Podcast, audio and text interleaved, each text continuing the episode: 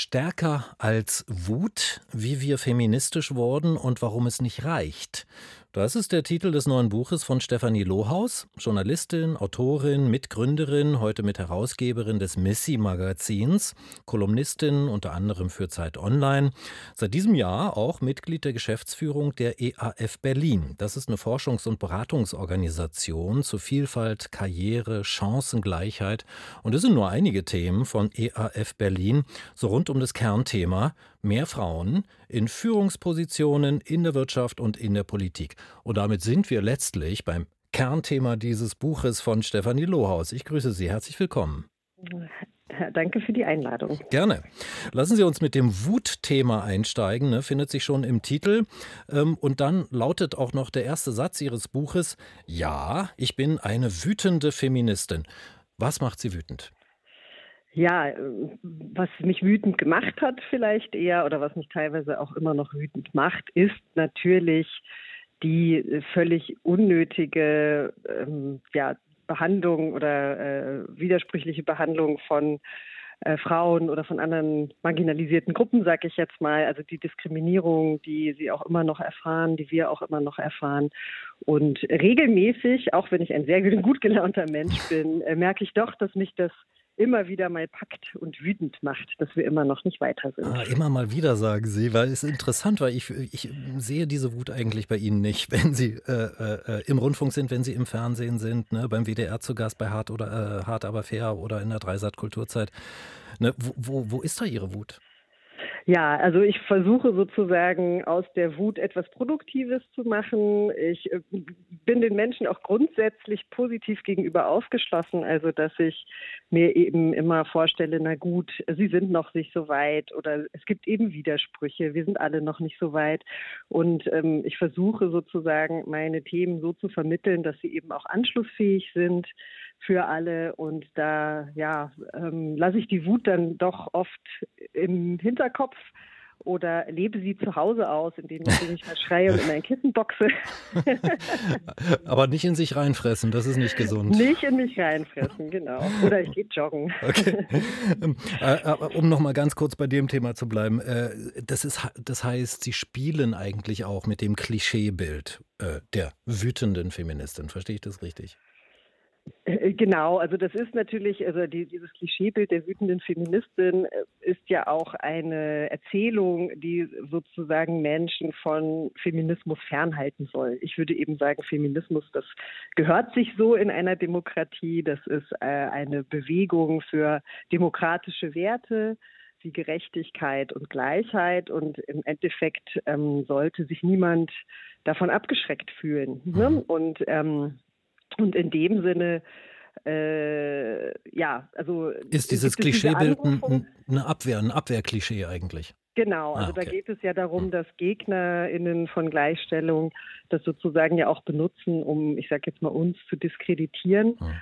Und ähm, genau, und gleichzeitig ist es aber natürlich auch ein Gefühl, das tatsächlich auch da ist. Also der, ich glaube, viele, die politisch aktiv sind, haben irgendwann diese Wut gespürt, auch sehr stark gespürt und haben dann eben angefangen, aus diesem Gefühl heraus äh, ja, politisch zu handeln ja. oder zu versuchen, die Gesellschaft zu beeinflussen. Ja. Und warum, Stefanie Lohaus, haben Sie das Buch angelegt als so eine Art historischen Überblick? Ne? Ich habe ich hab gehört, ah, ich spreche mit Stefanie Lohaus, ah, toll, stärker als Wut, ah, klingt ja spannend, interessantes mhm. Thema, dann schlage ich es auf und auf einmal wird so ein historischer Rückblick draus.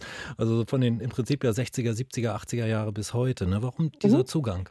Mhm. Genau, also die Idee war eben hier eine Lücke zu füllen in dem, was wir alles schon auf dem Markt haben an Büchern zu Feminismus. Das ist ja mittlerweile auch eine ganze Reihe von Büchern, die sich verschiedenen Themenkomplexen widmen.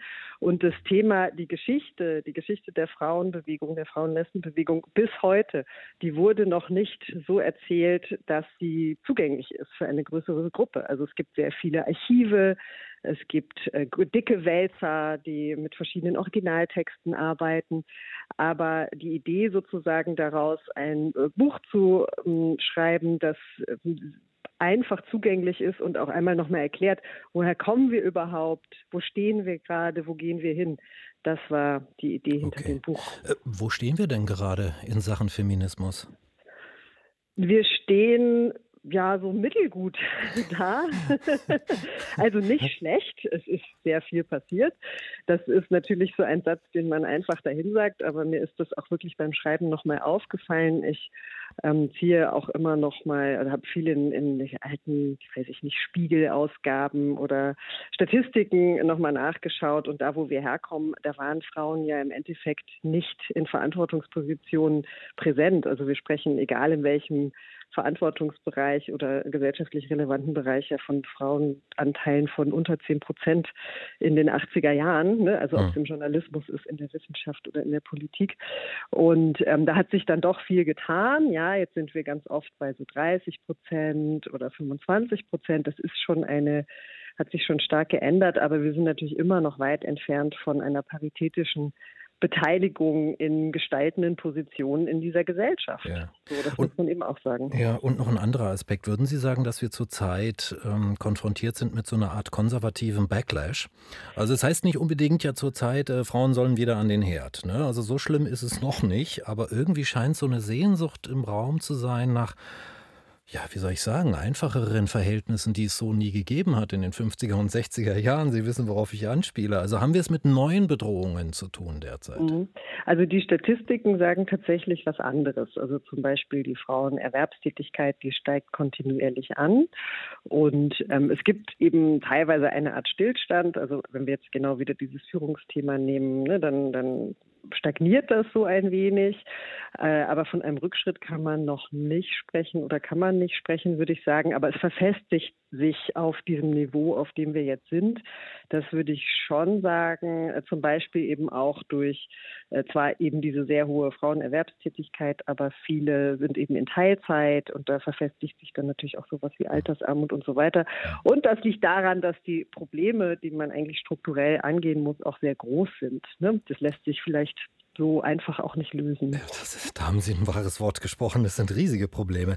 Äh, spannend an Ihrem Buch finde ich ja, dass Sie hm, die Geschichte des Feminismus in Deutschland, wie Sie sie erzählen, immer wieder in Verbindungen setzen zu Ihrer eigenen Lebens- und auch Familiengeschichte. Ne? Also zum Beispiel ja das Leben Ihrer Mutter, Ihr eigenes Leben. Warum, warum dieser Zugang? Hm, genau, ich wollte das eben begreifbar machen und anschaulich machen. Und ich wollte auch erklären, wie es dazu kommt, dass eben jemand politisch ist. Also dass äh, wir kennen ja eben diesen berühmten Spruch, das Private ist politisch, aus der, den die Frauenbewegung ja auch entscheidend geprägt hat. Aber ich würde eben sagen, das Politische ist auch privat. Also die politische Sozial Sozialisation findet eben im Privaten statt. Und ähm, ja, das sozusagen auch nochmal erzählerisch parallel zu setzen, das fand ich einen ja. guten Ansatz. Vielleicht auch, um Ihre Position als Sprecherin oder als Schreiberin deutlich zu machen. Ich meine, letztlich sind Sie ja auch eine von denen, wie äh, ich ja auch, die wahnsinnig privilegiert sind ne, im Vergleich zu den anderen. Wir haben eine öffentliche genau. Funktion, wir können reden, man hört uns zu, hoffen wir jedenfalls. Ähm, also ging es auch darum, äh, diese Position deutlich zu machen?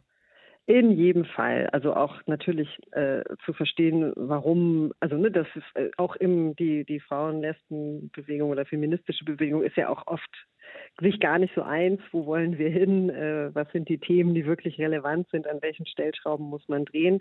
Und ich habe oft den Eindruck gehabt bei Diskussionen auch mit äh, Andersdenkenden, dass dahinter eben äh, bestimmte persönliche Erfahrungen stecken oder ne, bestimmte Einstellungen, die von ganz woanders herkommen, ähm, die wir häufig eben nicht wahrnehmen, wenn wir uns nur im Schlagabtausch befinden und da quasi auch ein bisschen Transparenz reinzubringen. Das ja. war eine Idee. Mhm. Äh, das ist dann auch wieder das Thema des derzeitigen Feminismus, der so zerstritten wirken kann, zumindest je nach Blickperspektive, die man dann einnimmt, wenn es zum Beispiel um die Frage der Rechte von Transmenschen geht, ne, vor allem von Transfrauen. Also da geht es dann darum, ist das das Wir? Nach dem wollte ich eigentlich fragen. Was ist das mhm. Wir, das ähm, über diese ähm, Detaildebatte über die Rechte von Transfrauen hinausgeht oder dass diese Detaildebatte sehr, sehr ernst nimmt und sich daran zerstreitet? Hm.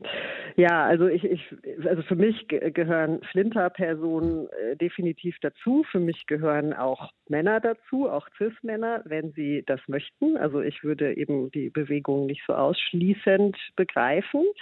Ähm, ich würde eben eher für die politische Position sprechen, als also das Identitätspolitische sozusagen ein wenig äh, aufweichen wollen oder ich finde das sinnvoll, äh, so zusammenzuarbeiten und ähm, sich eben eher an den Positionen entlang zu hangeln.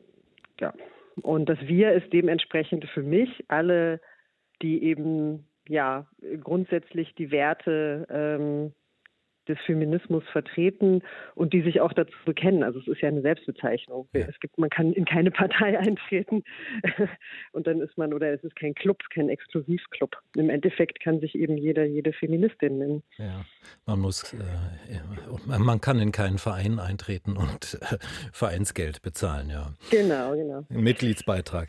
Äh, Frau Lohaus, ich danke Ihnen sehr für das Gespräch. Danke, ja, dass es noch Dank geklappt hat am Telefon. Ja, ja tschüss. Danke schön, tschüss. Stefanie Lohaus war das. Wir haben gesprochen über ihr neues Buch Stärker als Wut, wie wir feministisch wurden und warum es nicht reicht. Dieses Buch ist im Surkamp Verlag erschienen, bei Surkamp Nova und im Buchhandel für 20 Euro.